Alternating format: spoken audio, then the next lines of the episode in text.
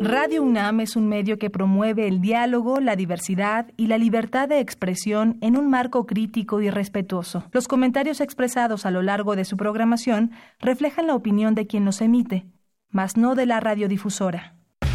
Radio UNAM. La Secretaría de Prevención, Atención y Seguridad Universitaria.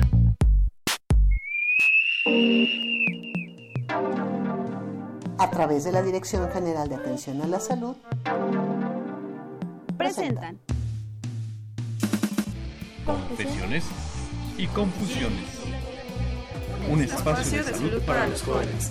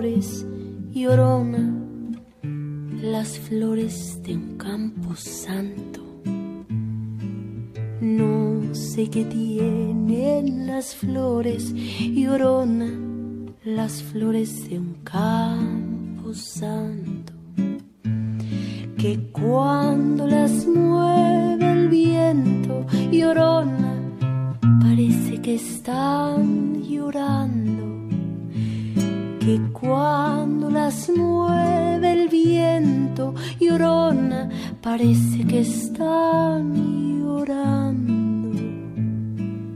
Ay de mí, llorona Llorona, llorona, tú eres mi chunca. Ay de mí, llorona, llorona, llorona, tú eres Me quitarán de quererte, llorona, pero de olvidarte nunca. Muy buenas tardes, estamos aquí con ustedes completamente en vivo en una emisión más de Confesiones y Confusiones, invitándolos para que permanezcan, para que estén aquí con nosotros en una eh, tarde agradable, en una tarde rica, que para variar vamos a saborearnos eh, vía eh, nuestros oídos la tarde de hoy. Ya que el tema, pues, de entrada a muchos nos, nos causa cierta controversia, pero es, es importante la alimentación y la salud. Y bueno, para ello estamos aquí con, con mi querísima amiga. Realmente estimada, déjenme decirles antes de todo, agradeciendo las fechas de cierre de año. Es un placer este, saludarte, es un placer que hayamos coincidido tantos años sin, sin, sin haberlo programado. Berenice de la Barrera Avilés, es un placer que estés aquí con nosotros. Alfredo, muchas gracias. También me da muchísimo gusto. Ya tenía rato que no nos encontrábamos y me da muchísimo gusto verte. Química en alimentos. Ella viene del programa universitario de, alimentos precisamente y siempre nos trae eh, temas importantes en cuestión a nuestra alimentación y en cuestión, yo creo que lo que has recalcado mucho cada que nos visitas es en individualizar nuestra nuestra posición eh, como mexicanos, ¿no? Así es. Separemos todo lo demás y vámonos a hablar de nosotros mismos. Claro, empecemos por nosotros. Exactamente. El tema de hoy, alimentación y salud, las, perdón, las emergencias epidemiológicas de sobrepeso, obesidad y diabetes en México. Y bueno, también estamos dándole la bienvenida a Dulce Cruz. ¿Cómo estamos? Hola, Buenas tardes. Mucho gusto. A Rodrigo, ¿cómo estamos? Muy bien, gracias. Y a Fernando Ponce de León. Gracias. Eh, ellos van a estar directamente con ustedes vía 55 36 89 89 y poco a poco vamos a ir escuchando durante el programa del día de hoy. Pero bueno, lo que nos trae eh, siempre que nos visita el PUAL, este programa universitario de alimentos. Pues sí, Alfredo, ahora eh, agradecemos muchísimo la oportunidad de, pues, de manifestar este programa con ustedes. Este mes, que ya casi se nos termina, Es un mes muy interesante en, en términos de efemérides porque justo el día 12 de, noviembre se celebra el Día Mundial contra la Obesidad y el 14 también de noviembre se celebra el Día Mundial de la Diabetes. Entonces, bueno, estos son dos temas que son muy importantes en términos de salud. Eh, para México también son temas que son muy relevantes porque tenemos pues algunas situaciones, de hecho tenemos unas epidemias declaradas en, en ambas, entonces es muy importante para nosotros eh, hablar de este tema, darle la visibilidad que requiere, porque si no sabemos lo que tenemos, pues no vamos a tomar ninguna acción para mejorarlo.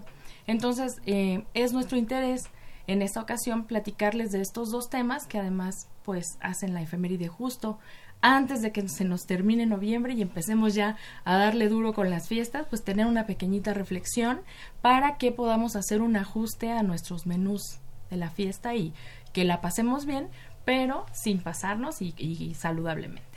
Detenernos un poquito antes de, todo lo que viene, ¿no? Pero creo que lo interesante en este sentido es que de bienvenida en este sentido el PUAL eh, no es esta actitud represiva, por llamarlo de alguna manera. Sé que no es muy cordial tomar estas palabras en estos tiempos, pero bueno, refiriéndonos directamente a la alimentación, ¿no? es ahogarnos, no es limitarnos, no es este, eh, ahorcarnos eh, en cuanto a lo que comemos. Pues no, más bien es eh, invitarles a tomar unas decisiones más pensadas, brindar la información suficiente para que podamos hacer lo necesario y lo conducente para que si tenemos por ahí alguna sintomatología de las que vamos a platicar, pues que nos acerquemos al médico antes de, de seguir eh, incrementando la posibilidad de, riesgos de, generarlas.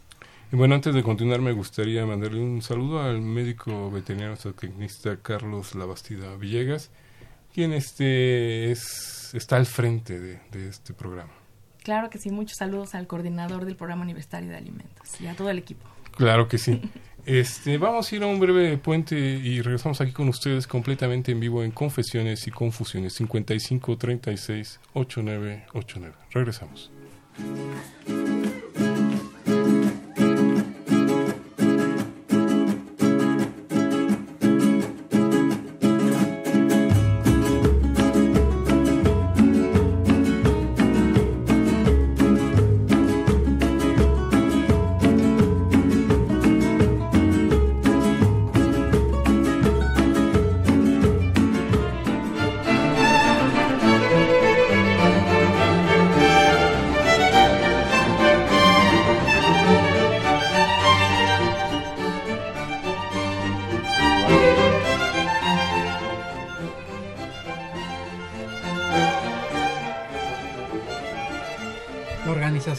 Naciones Unidas para la Alimentación y la Agricultura, FAO, alertó sobre la necesidad de cambiar los hábitos alimenticios en México, donde el 73% de la población adulta padece sobrepeso u obesidad.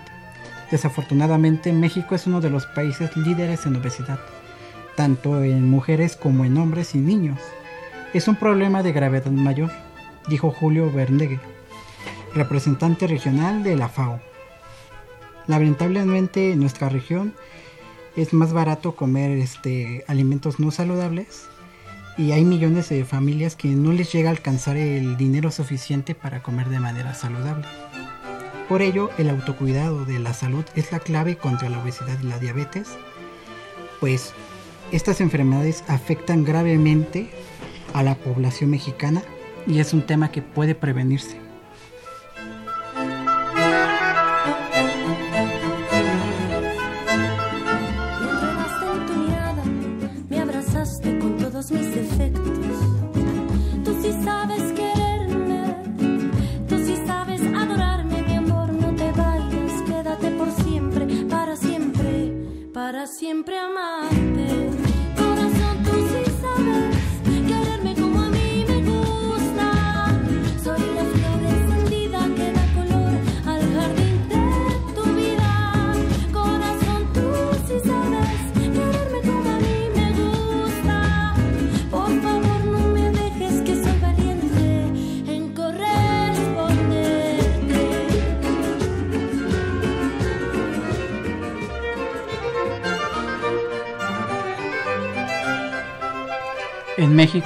70% de los mexicanos padece sobrepeso y casi una tercera parte sufre de obesidad.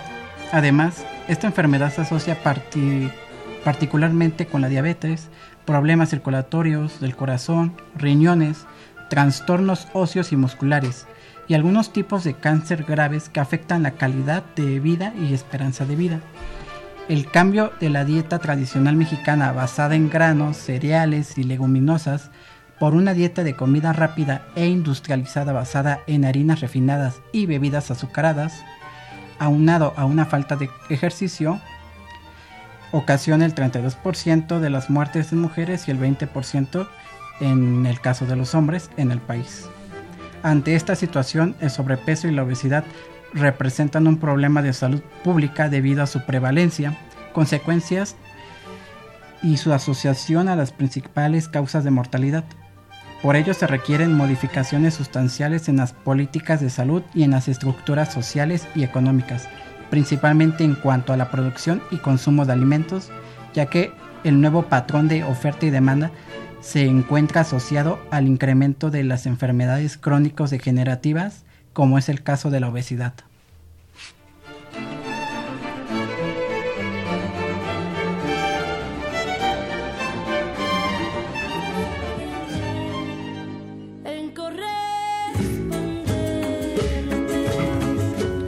Estamos aquí de vuelta con ustedes completamente en vivo esta tarde en Confesiones y Confusiones. Nos está acompañando la química en alimentos Ana Berenice de la Barrera Avilés.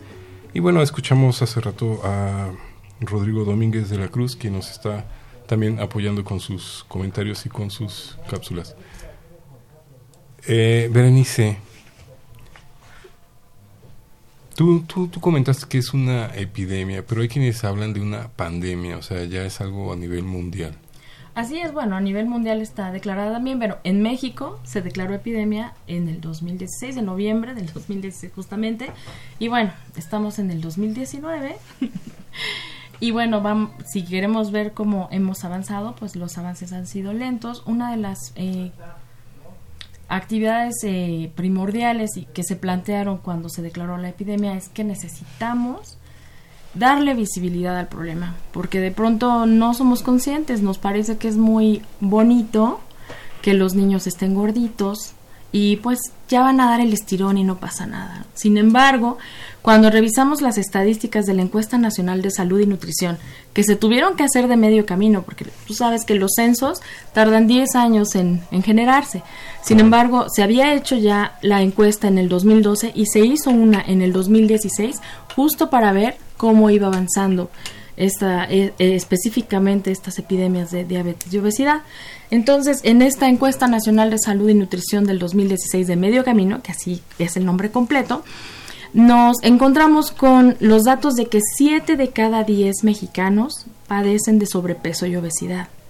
Cuando te paras en el transporte público y ves 10 mexicanos, sí, y te das cuenta que verdaderamente se cumple esa estadística. Y eso pasa con los adultos. Cuando hablamos de adolescentes, el cálculo está de 4 de cada 10 y en los niños 3 de cada 10. Por ahí dicen los expertos que la generación que en el año 2000, si seguimos con este descontrol eh, de- del peso en los niños y de la ingesta calórica y, todos los problemas que, que involucra el generar la obesidad, estamos enfrentándonos a la primera generación que va a morir antes que sus padres por tener problemas de estas enfermedades crónico no transmisibles, que quiere decir que no son contagiosas. No es que te pica un mosquito y a ti te da y a mí me vuelve a dar, sino que por nuestros hábitos se están generando. Entonces es muy importante eh, es el, visualizar el problema, el, darle la información a la población para que nos demos cuenta que no estamos bien y que necesitamos tomar acciones ya si es que queremos que nuestros niños lleguen a ser adultos saludables. A nivel general, diario, ¿qué podemos ir identificando como, como focos rojos? Bueno, lo primero que tenemos que hacer es hacer un análisis personal y ser sinceros y decir, bueno, ¿cuándo fue la última vez que yo me revisé algo? Y cuando te digo yo me revisé, quiere decir que fuiste a hacerte un chequeo al doctor, porque bueno, de pronto no tenemos toda la información, este, toda la población, y es importante pues que de vez en cuando vayas al médico eh, para revisar cómo estás. ¿Cuándo fue la última vez que te subiste a la báscula? Porque bueno, también ese no es algo, no es algo que nos guste hacer y tampoco es algo que hagamos cotidianamente. Entonces, existe una fórmula por ahí eh, que se llama el índice de masa corporal, que sabiendo tu peso y tu talla, puedes usar una fórmula para decidir cómo está tu peso. También por ahí hay información del, del Seguro Social, del Instituto Mexicano del Seguro Social, que dice que si mides el diámetro de tu cintura y este rebasa, siendo mujer, los 80 centímetros y siendo hombre, los 90 centímetros, pues ahí ya hay un indicador de que posiblemente tengas problemas de obesidad. Estos son algunos datos que tú puedes hacer en casa, sin embargo, lo que se recomienda es que vayas al médico y seguramente el médico tomará también eh, medidas y te pedirá que hagas algunos análisis y a partir de los análisis ya pueda determinar qué es, eh, cómo vas y cómo puedes eh, mejorar tu condición. En este sentido, eh, vivimos corriendo. Ciertamente, tristemente así es. Sin embargo, bueno, tenemos que darnos ese espacio para nosotros, porque bueno, sin salud no vas a poder correr para hacer absolutamente nada.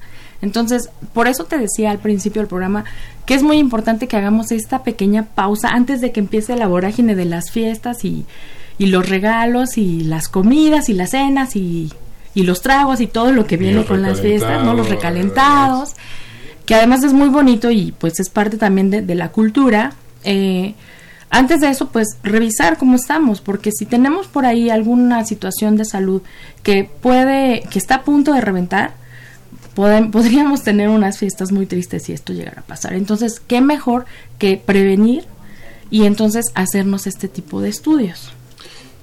¿Quién me puede decir qué hacemos?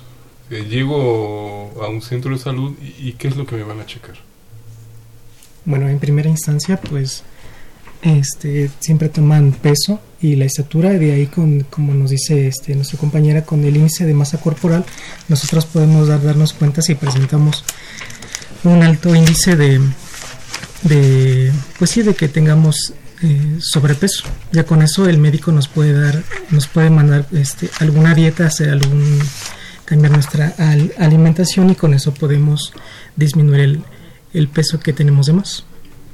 ¿A qué le llamo? Digo, ahí hay muchas este, confusiones, valga la, redundancia, en cuanto a eres gordito, eh, tienes sobrepeso, eres obeso. ¿Cómo, cómo, cómo se este, cataloga esto? La Organización Mundial de la Salud hizo una, un desarrollo de una tabla y esta tabla, bueno, son, es- son unas referencias. Esta fórmula que, que- que comentábamos para calcular el índice de masa corporal hace la relación del peso en kilogramos sobre la altura al cuadrado. Es decir, tu altura te- además tiene que estar en metros para que sea 1. punto, no sé, 80 en tu 1.80, caso. 1.50. Y tienes que multiplicar ese valor al cuadrado. Entonces pones el, tus- tu peso en kilos Ajá. y lo divides entre tu altura al cuadrado y eso te va a dar un número, Mi peso en kilos tu peso en kilos, y lo divido entre tu altura en mi altura. que está multiplicado al cuadrado, o sea, multiplicas tu altura. Previamente multiplico mi altura al cuadrado y luego la divido entre... Bueno, como te gusta hacer el cálculo matemático, pero digamos que lo- la, la medida que te va a dar es, es una relación de kilogramos entre metros cuadrados. Eso te va a dar un número. Si este número está por encima del 25, es decir, 25.1, 25, ya empiezas a tener problemas de O sobrepeso. sea, si me aparece un 26, un 27, eh, ya estoy... estás eh, en la relación que, que implica que hay sobrepeso. Si pasas del 30, ya estamos hablando de obesidad. Y bueno, después de eso también manejan las obesidades grado 1, grado 2 y la mórbida. Entonces, es, es- Obesidad mórbida ya es... pues es, son, es más complicado porque hay una mayor cantidad de grasa en tu cuerpo, esta grasa está entre los tejidos, entre los órganos y no es una grasa que sea fácil de deshacerse porque no es como que voy a hacer ejercicio y con eso ya quedó. es más difícil eh, quitar ese, ese tejido graso de entre, entre los Músculos, los órganos. entre los órganos.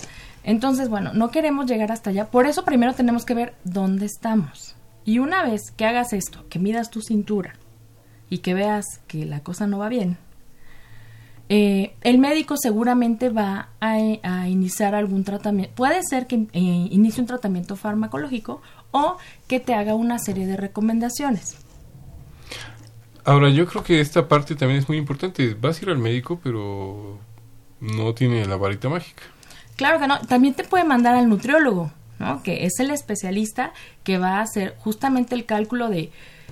Te va a, te va a preguntar qué es lo que comes, cómo comes, cuándo comes y cuando comes, qué es lo que comes, ¿no? Y una vez que tú platiques todos tus hábitos, entonces él va a generar un plan que tenga que ver contigo, con tus tiempos de alimentación, con lo que te gusta comer y con lo que no te gusta comer, y lo puede ajustar para saber eso, más qué tanto te mueves en el día, saber cuántas, cuánta energía necesitas para estar en un día. Que si eres un atleta de alto rendimiento, pues a lo mejor necesitas hasta 3.000 calorías o 2.500. Pero si eres una persona que la mayor parte del tiempo está sentada, pues a lo mejor solamente te van a tocar 1300, 1500, dependiendo si tienes sobrepeso o no. Que luego el equilibrio viene... Perdón, adelante, adelante. Bueno, tiene que ver justo con esto, ¿no? ¿Qué tanto consumes de energía y qué tanto gastas de energía? Y entonces esta relación entre energía y gasto es la que nos va a decir, pues, qué tanto puedes eh, ingresar en, en forma de alimentos a tu cuerpo como energía. Eh, eh, que en ese sentido eh, también hay que ver mucho la edad, ¿no? Porque hay atletas de alto rendimiento que pues ya no lo son, Sí, pero sus consumos siguen siendo los mismos, ¿no? Claro, y bueno, no nada más eso. Si eres un niño que está haciendo muda de dientes, o si eres una niña que está en la menarca, que estás teniendo tu primera menstruación, o si eres una mujer que está embarazada, o si eres un adulto mayor, o si no eres nada de eso, pues vas a tener un requerimiento energético y de nutrimentos diferente. Entonces, por eso es importante que vayamos a los especialistas para que ellos nos midan de manera individual y de manera personal y platiquemos con ellos cuáles son nuestros hábitos para que nos digan qué es lo que nos está faltando hacer para estar mejor. No esperemos a que digan vámonos al quirófano. Si lo prevenimos nos ven mejor y también va a ser mucho más económico para nuestro bolsillo porque En general. así es. Estamos aquí en Confesiones y Confusiones. Creo que tocaste un tema interesante que me gustaría retomar ahorita que regresemos en cuanto a comer lo que nos gusta. Pero regresamos. Entonces, seguimos invitando para que se comuniquen al 55 36 8989.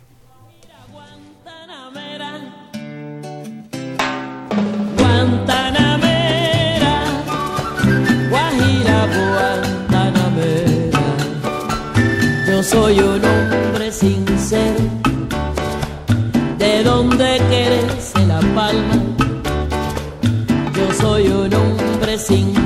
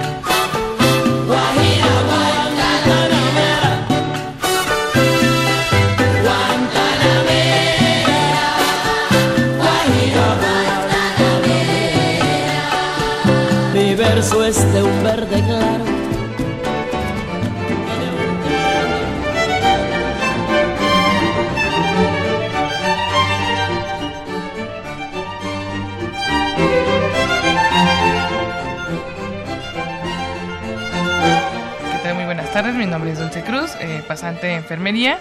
Y bueno, como dato tenemos que también 7 de cada 10 adultos mexicanos sufrimos o sufren de sobrepeso y obesidad, que esto equivale al 48.6%, 48.6 millones, disculpen, de personas que enfrentan el principal factor de riesgo modificable para el desarrollo de enfermedades crónicas. Eh, en ese caso sería como la diabetes mellitus tipo 2, eh, padecimientos cardiovasculares y algunos tipos de cánceres. La elevada tasa de obesidad ubica a nuestro país como el segundo con mayor incidencia después de Estados Unidos.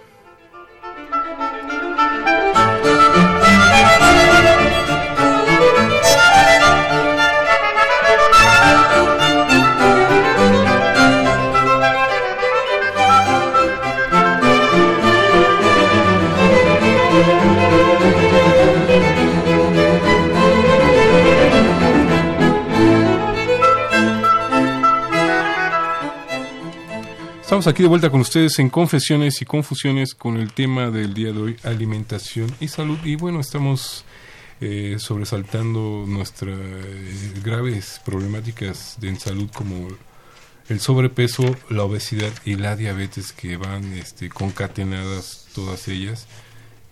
Eh, a nivel nacional es una epidemia, es un problema epidemiológico muy grande, pero a nivel mundial pues ya es una ya está considerada una pandemia, sobre todo la diabetes y la obesidad.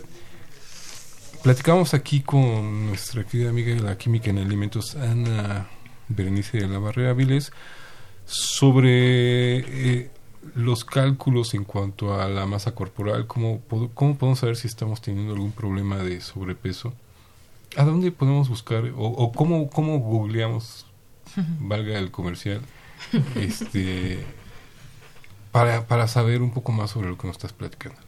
Bueno, puedes buscar IMC como tal, que son las siglas del índice de masa corporal o cómo calcular el índice de masa corporal y ahí te vas a encontrar la tabla esta de la que platicamos.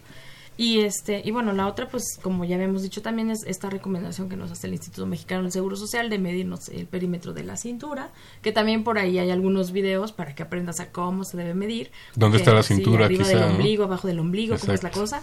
Bueno, pues también este si buscas en, en cualquier buscador eh, en la computadora, pues puedes encontrar cómo se mide y a partir de eso, pues ya empezar a preocuparnos. Bueno, más bien a ocuparnos. A ocuparnos sería la palabra correcta. Así es.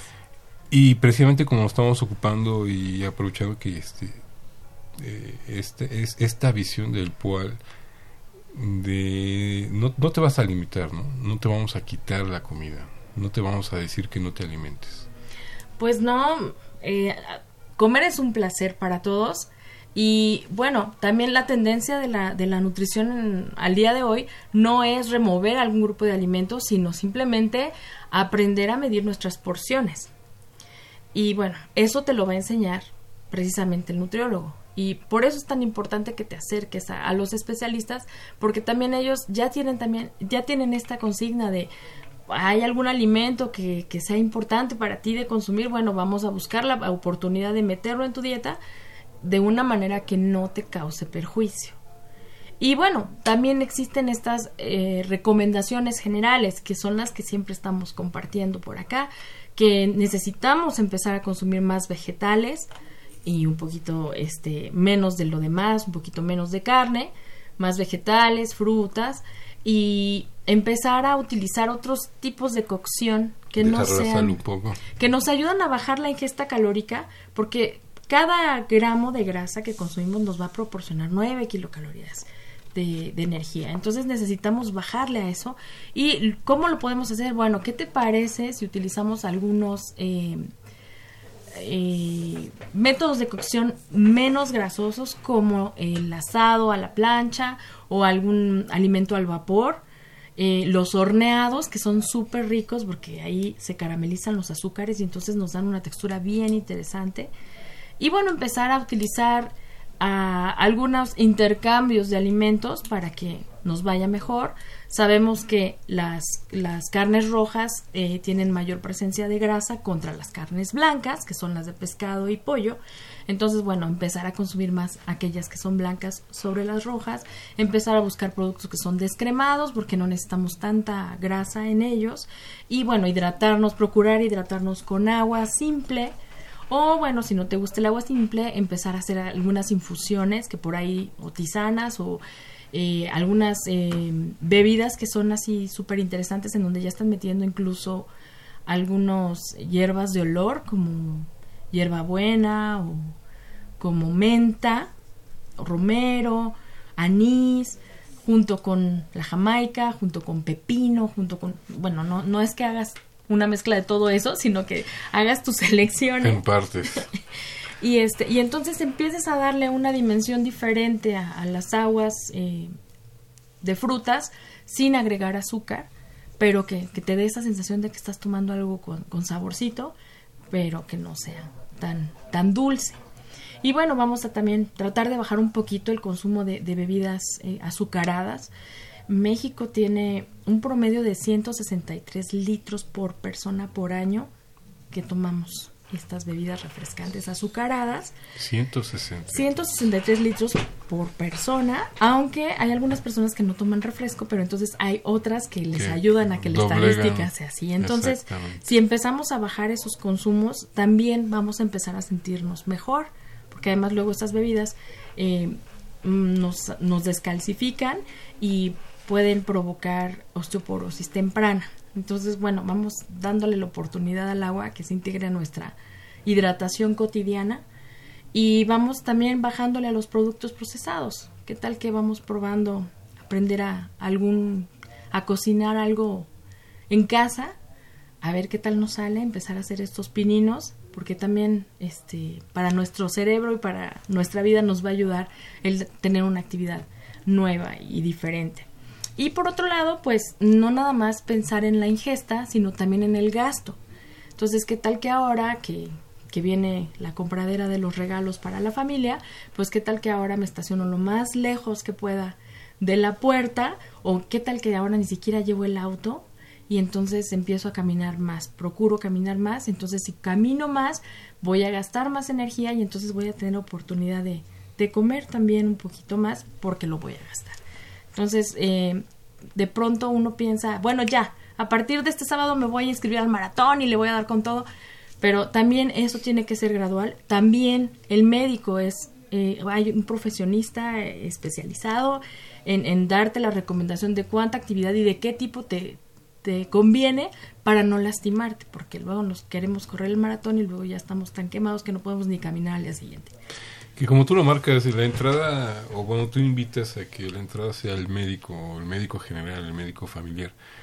Pero hay que tener en cuenta que, este, como bien lo marcas, eh, el problema puede ser de, de otra índole. Afortunadamente el médico nos va a canalizar a, a donde eh, nos puedan apoyar, ¿no? El nutriólogo, el psicólogo, eh, en este caso el, eh, el, este, el médico deportivo, ¿no? Claro, Alfredo, tocas un tema muy importante porque justamente, fíjate que en el 2018 cam- cambió toda la normativa oficial al respecto de los tratamientos de estas enfermedades que son eh, no transmisibles, este, que tienen y que son degenerativas, y todas integran esta palabra de prevención, pero además algo que, que- que hay que destacar en, en estas modificaciones que se hicieron es que los tratamientos son integrales, porque a veces también tenemos que preguntarnos por qué estoy comiendo lo que estoy comiendo y por qué ahora y por qué de esta forma y por qué tanto, ¿no? ¿Por qué estas porciones tan grandes? Y a veces tiene que ver con nuestras emociones, que no no sabemos identificar la emoción que estamos sintiendo y esto hace un impacto muy fuerte en las ingestas que estamos teniendo de energía.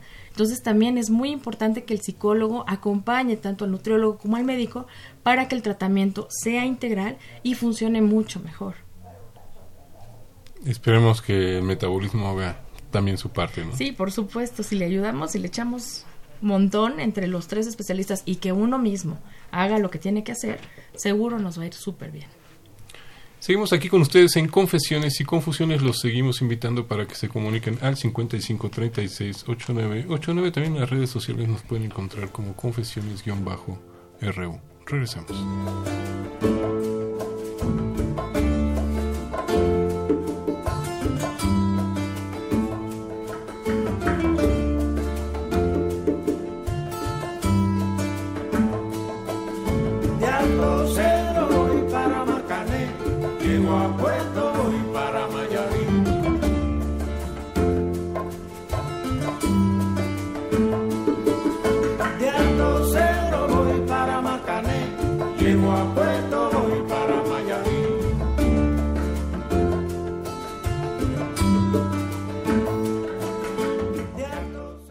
M'as promis.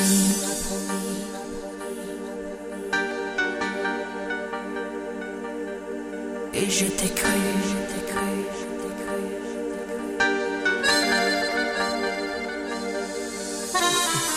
Estamos aquí de vuelta con ustedes completamente en vivo en Confesiones y Confusiones, agradeciéndole a Crescencio Suárez Blancas que nos esté apoyando de aquel lado del cristal, haciendo rica esta tarde. Vamos a mover un poco el cuerpo, que es parte de lo que nos hace falta muchas veces, ¿no? Eh, a veces, como bien platicamos fuera del aire con don Jesús Ruiz Montaño, en nuestras vidas cotidianas nos han llevado a ser este, sedentarios, Crónicos. crónicos y voluntarios porque no podemos dejar eh, el- el- la silla y la computadora. Pero por aquí tenemos datos muy interesantes que nos trae nuestra querida este, invitada. Se me fue Dulce, perdón Dulce. Cinco minutos. No, no hay problema. Eh, como bien comentábamos, un poquito fuera del aire, eh, esto, esto viene siendo muy alarmante, ¿no? Para México, sobre todo nosotros jóvenes, que venimos a veces de un crecimiento con una alimentación, eh, pues despreocupada lo podría llamar yo, porque nuestros padres no eran como antes, como ahora, ¿no? El nutriólogo, eh, tu sesión, no sé, a lo mejor como bien lo decía la química, con el psicólogo también, que te haga la función. Y ahorita, recientemente, la UNAM también, la ENEO, ha lanzado su especialidad en enfermería, en rehabilitación y la medicina del deporte. Entonces comenta mucho esto sobre la prescripción del deporte, ¿no? Así como antes nos decían, oye, vas a tomarte un ibuprofeno cada ocho horas, ahora tu receta también va a ser como, oye, vas a hacer este acondicionamiento físico eh, 20 minutos, ¿no? Eh, a cierta hora, con cierta movilidad, con cierta elasticidad. Y yo creo que es algo muy importante también que no le hemos dado como que el empujón eh, de, de que se sepa, o sea, como que la sociedad esté informada de esto, porque como bien lo dijo también ella, hay personas que se inscriben a maratones y bueno, desgraciadamente en México lo hemos vivido, no han sido saldos blancos en los últimos años. ¿Por qué? Bueno, pues a lo mejor porque la persona no estaba preparada, porque es un esfuerzo pues vascular, eh, entonces yo creo que también es una complicación todo esto, ¿no? Hay que tener como demasiada, ¿cómo podemos llamarlo, Fer? Eh, demasiada o demasiado interés sobre también lo que nos llevamos a la boca, ¿no? Desde de qué modo lo preparamos, en cuántas cantidades, en qué tiempo, qué estamos haciendo, si realmente lo merecemos, ¿no? Un examen estresante tal vez nos premie con un postre, pero bueno, eso sería algo ya muy diferente. Y también tenemos que tener en cuenta que las generaciones pues que son jóvenes de los milenios también también influye mucho el, uso de la tecnología ya que hace que los jóvenes pues no realicen pues tantas actividades físicas pues como antes lo que hace que los jóvenes sean pues más sedentarios y que también tengan una este pues alimentación no, no adecuada y esto les vaya generando pues problemas de sobrepeso y obesidad este pues en un este en un corto tiempo. Realmente es un tema complicado y para las, los padres y madres que nos están escuchando, los padres en general. Porque sí ha cambiado la situación en, en nuestra realidad, ¿no? Ahora ya no es tan sencillo como decirle a tu hijo vete al parque o vete al deportivo un rato y al rato y bien, luego vienes, ¿no? No, La no inseguridad también. Claro. Y bueno, de pronto no puedes salir porque la inversión térmica está todo lo que da y la recomendación es que no salgas. Y entonces te quedas en casa y qué es lo más que es el sueño dorado y el, el- el inmediato que los los jóvenes quieren, pues vamos a entrarle a los videojuegos. Sin embargo, también por ahí hay tecnología que obliga a que te pongas a, de- a, generar, a, a bailar o a, a hacer la mímica de, de, de la pantalla que estás viendo, ¿no? Te enseñan ahí unos pasos de baile o unos pasos de karate. Bueno, ustedes sabrán más de videojuegos que yo, pero hay opciones, solo que hay que buscarlas. Lamentablemente, pues sí, vivimos ahora también un momento en el que de pronto es difícil salir a, correr al parque sin miedo de que te pueda pasar algo. Sin embargo, también se están abriendo muchos espacios para hacer actividad física, ¿no? Entonces, pues es como buscar el momento y, y la actividad que, que te gusta, porque también de pronto es, es que mi papá me manda al americano, pero a mí ni me gusta eso. Bueno, pues si a ti te gusta el básquetbol o te gusta otro, otro deporte, pues que encuentres en lo que te gusta para que además lo disfrutes mientras lo realizas, que vas a tener el beneficio de hacer eh, la actividad, pero también pues que sea algo que te mueva para que sea ese motor que haga que te levantes al día siguiente al entrenamiento. Y bueno, de pronto no tiene que ser tan riguroso, podemos empezar caminando un poco, podemos, es que justamente por eso comentábamos que es importante que un médico te diga, porque de pronto si tienes una obesidad mórbida, luego no es tan recomendable que te pongas a, correr o a brincar, porque entonces el daño que vas a hacer a tus articulaciones va a ser mucho mayor que en lugar que estuvieras que este, beneficio que así es entonces por eso es bien importante que vayamos con los con los especialistas y pues aplaudo que, que la ENEO está ahora eh, optimizando ahí, sí, a la vanguardia en, en, estas necesidades que se están generando en nuestra población. Sin embargo, bueno, necesitamos despertar nuestras conciencias y empezar a trabajar en esto porque no vamos a, beneficiar a nadie más que a nosotros mismos. Precisamente, y creo que aprovechando que, que, estás aquí, más de una vez nos lo has recomendado, pero no está por demás recalcarlo, y sobre todo en estas épocas, como bien lo marcas, que ya se vienen. ¿Qué sucede cuando pues tienes ahí el buffet? Pues sucede que todo se nos antoja, ¿no? Que llegas a la cena y te ofrecen de todo. Sí, porque pues a los mexicanos nos gusta compartir. Y entonces, pues yo que hago el postre más rico, pues llevo mi postre que me sale también. Y así cada quien va llevando su especialidad, que luego ni siquiera, no necesariamente es este con bajo índice glicémico ni, ni es como muy ligero, sino que más bien... Y luego también tenemos esta sensación de, híjoles, que si no pruebo todo, mi tía se va a enojar o mi abuelita se va a sentir de que no probé lo que ella trajo. Y entonces de pronto tenemos que probar todo por obligación o una cosa muy rara que luego generamos. Pero entonces, bueno, la recomendación ahí es que midamos las porciones, ¿no? Sí podría, o sea, podríamos darnos ese lujo de vamos a probar todo, pero vamos a probarlo como en las degustaciones de la tienda que te dan en un pedacito para que para ver si te lo llevas o no. Y una vez que hagas esta pequeña degustación, pues tomes tu decisión y a lo mejor ya con la degustación tenías, porque eh, el objetivo de las fiestas pues es reunirnos, no es tanto el comer y, y bueno, que también ya habíamos dicho, comer es un placer, pero el objetivo de la fiesta es justamente celebrar juntos. Entonces no perdamos de vista eso. Que es, es básico.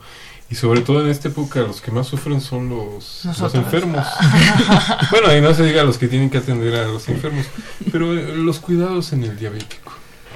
Yo creo que son eh, diabetes, como llamarla ahora, no, no lo llamaría como se le llama enfermedad eh, nueva, porque realmente yo creo que no es nueva. Ya venía que, que ahora últimamente pues sí, ¿no? Este es algo muy latente, pero como te decía, en las generaciones, si, si nos recapitulamos como quiénes son las personas ahorita enfermas, son las mismas personas que vienen de la generación a lo mejor de mis padres, de mis tíos, y antes que era una alimentación que pues decías, no hay como tal un, oye, este aporte calórico y tanto deporte para que se quemen esa energía, no, pues entonces era como, lo comemos, y también yo creo que es un movimiento histórico social, porque antes era eh, más actividad física, ahora ya no, pero el cuidado sobre los diabéticos yo creo que es uno de los... No es complicado. Una persona enferma que está en el hospital con nosotros es, por así decirlo, nosotros decimos una persona nueva, porque la vas a educar, ¿no? Ese es nuestro fin, no sé cómo lo veas tú, Fer, pero es más sencillo algunas veces, algunas veces, porque el familiar ya no interviene tanto, ¿no? Es como directo al paciente, pero ¿sabes qué familia? Eh, ponme atención porque pues nosotros lo tenemos un, un, tiempo aquí ¿no? con nosotros, finalmente va a ir a regresar a casa y el cuidado pues obviamente debe seguir por él porque como bien lo dijo la, la eh, química, el cambio no va a ser de nadie más que de nosotros. Entonces sí vamos a procurarle a lo mejor, ¿sabes qué? Una dieta con menos sal, eh, menos azúcares, pero también es demasiado importante el cómo relacionemos al familiar con el paciente, ¿no? Eh, bueno, aparte en el hospital tenemos hasta pozole, entonces no es tan complicado realmente una alimentación eh, para una persona diagnosticada con diabetes. Yo creo que lo complicado aquí es el entorno en el que nos desarrollamos. Porque te ofrecen esto, me ofrecen el otro. Y, y, qué pasa aquí también, eh, los etiquetados, ¿no? En México no es como que, bueno, que ya es ley, es lo que van a hacer ahora, ¿no? Su nuevo etiquetado.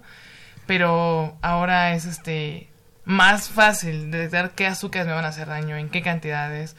Entonces, no sé qué quieres agregar, Fer. Y más que nada para que el paciente que es diabético no se vea como que tan pues presionado o ansioso en este caso porque como es una enfermedad crónica pues tenemos de en cuenta que es una enfermedad que va a ser pues para siempre que no se que, que, que no se va a quitar pero sí la puede controlar el, el paciente pero si el, pero también depende mucho del paciente ya que si recibe la, las recomendaciones, pero el paciente no pone eh, como que un empeño en su salud, pues obviamente le va a costar pues como que más trabajo seguir este ritmo.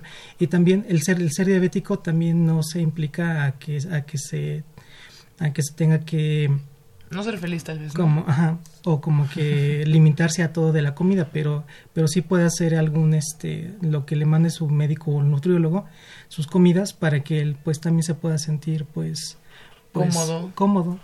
Yo creo que es válido pedir ayuda, ¿no? A la familia. Decirles, Siempre. oigan. Es que con la prevalencia que hay de diabetes en nuestro país, más nos vale eso. Pero qué mejor que hiciéramos la cena para las personas que viven con diabetes, pero para todos. Y que la porque disfruten. de pronto, Claro. sí, de- porque también estamos viendo que, que la prevalencia en niños es alta.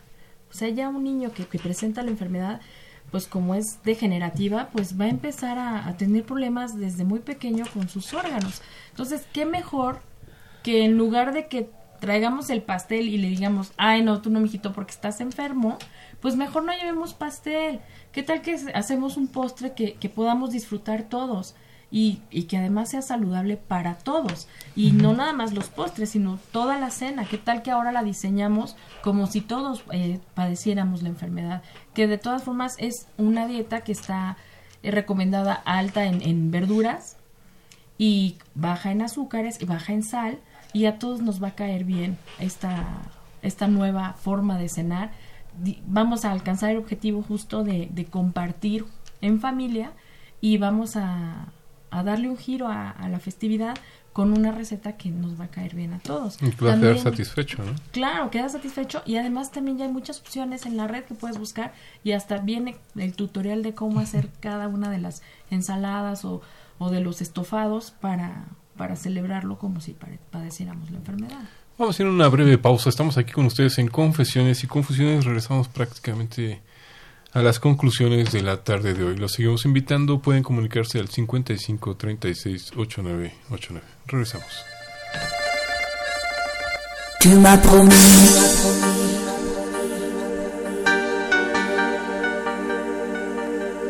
Et je t'ai cru,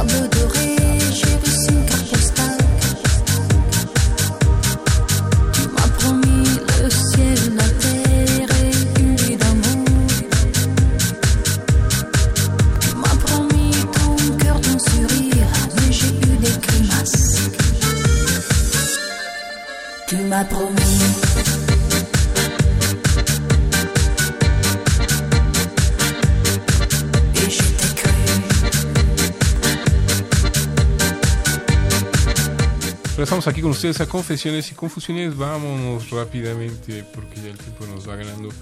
Pero estamos agradeciendo que nos hayas acompañado Ana Berenice de la Barrera Vilés. Muchas gracias, Alfredo.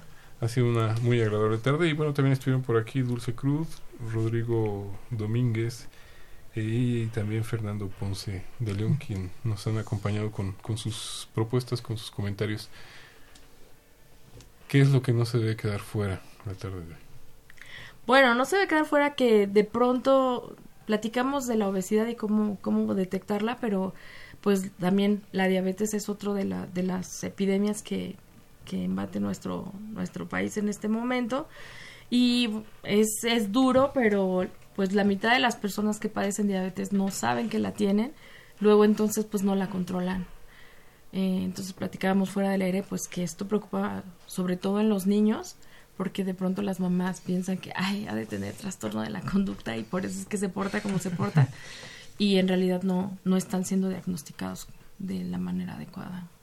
y oportuna, ¿no? Sobre todo, comentábamos también esto de, pues, tenemos todo, literalmente todo allí al alcance de la mano, ya basta solo con googlearlo, como bien decía en nuestro comercial, y no fiarnos de páginas que no, estén, eh, que no sean oficiales, ¿no? Porque de pronto googleamos, oye, ¿cómo se síntomas o signos de diabetes? Eh, hay que buscar las fuentes oficiales.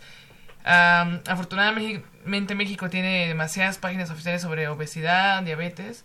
El IMSS, el ISTE, eh, la Secretaría de Salud nos ofrecen eh, ¿cómo se puede Información. información Información eh, información que está súper detallada igual si pues por X o Y razón no, no leemos suficiente todo está muy gráfico eh, eh, solo es cosa de tener claro nosotros el interés y también tu mamá o papá eh, si ves que tu hijo o tú mismo tienes síntomas que se asocian o que tanto repetimos lo importante sería que, que te acerques a tu cuidado, a tu unidad de cuidado familiar ¿no? ¿Qué?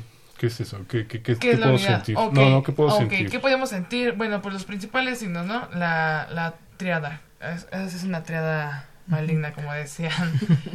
Polifagia, polidipsia y poliuria. Poli es de mucho, tenemos de pronto mucha sed, de pronto tenemos demasiada eliminación de orina eh, y la saciedad, ¿no? Es como eh, estoy tomándome esto y a lo mejor elimino más de lo que estoy ingresando o, al- o viceversa, ¿no? Estoy eliminando poco, estoy tomando demasiado. También hay que ver aspectos sobre nuestra piel, nuestra hidratación, qué tanto se mantiene. Me puse crema hace tres horas Y ya estoy este, deshidratada. Este, nuestra, nuestros comportamientos también, ¿no? De pronto la energía que tenemos en la mañana no es la misma o me siento cansado. También no hay que confundirlo con el estrés o la ansiedad. Y bueno, pues son como que los síntomas de nuestra triada. Y a esto no hay que dejarlo de lado. No es hasta que me sienta de verdad mal o no porque no voy y en trabajo me pueden dar mi, no sé, un breakdown.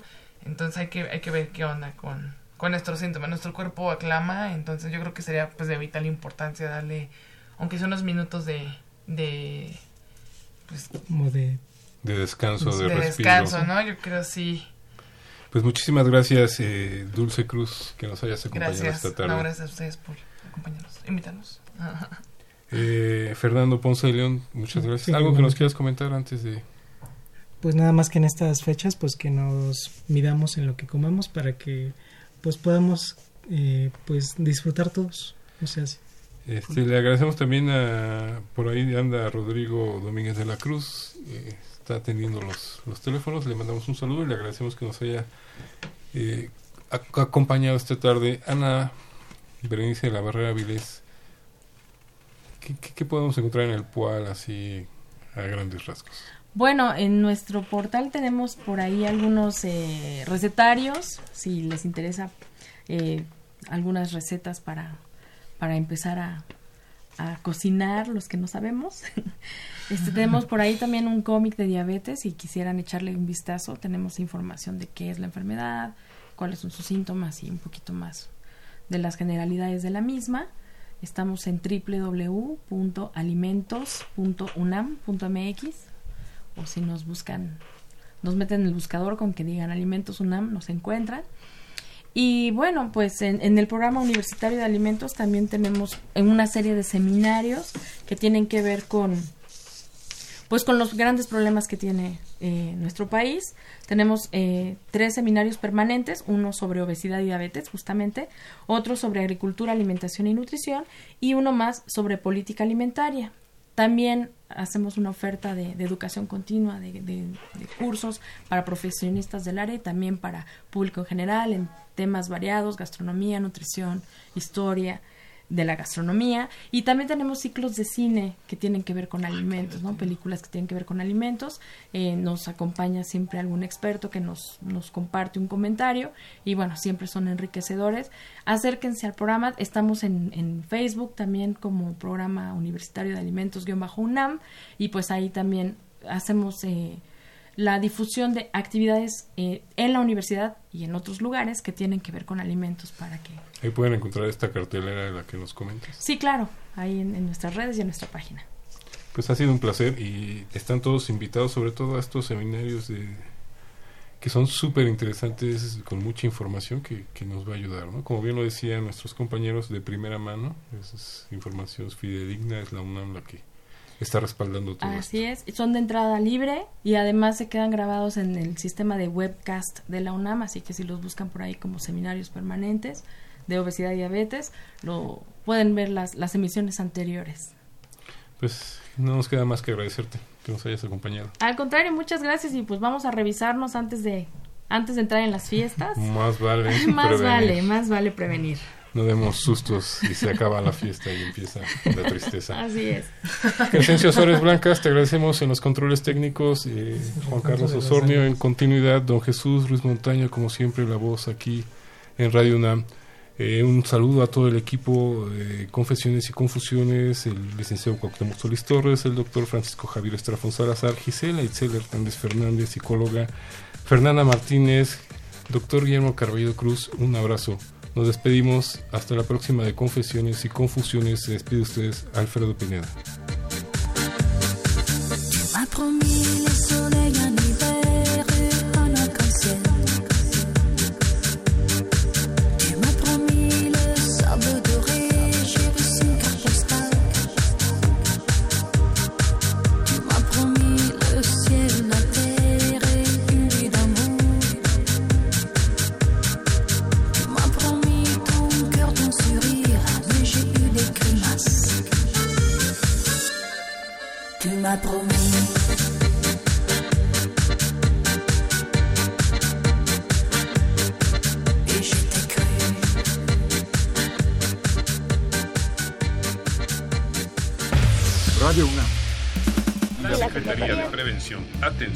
Seguridad Universitaria.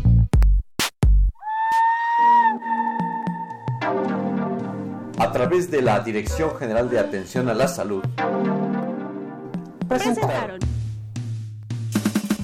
Confesiones y Confusiones. Un espacio de salud para los jóvenes.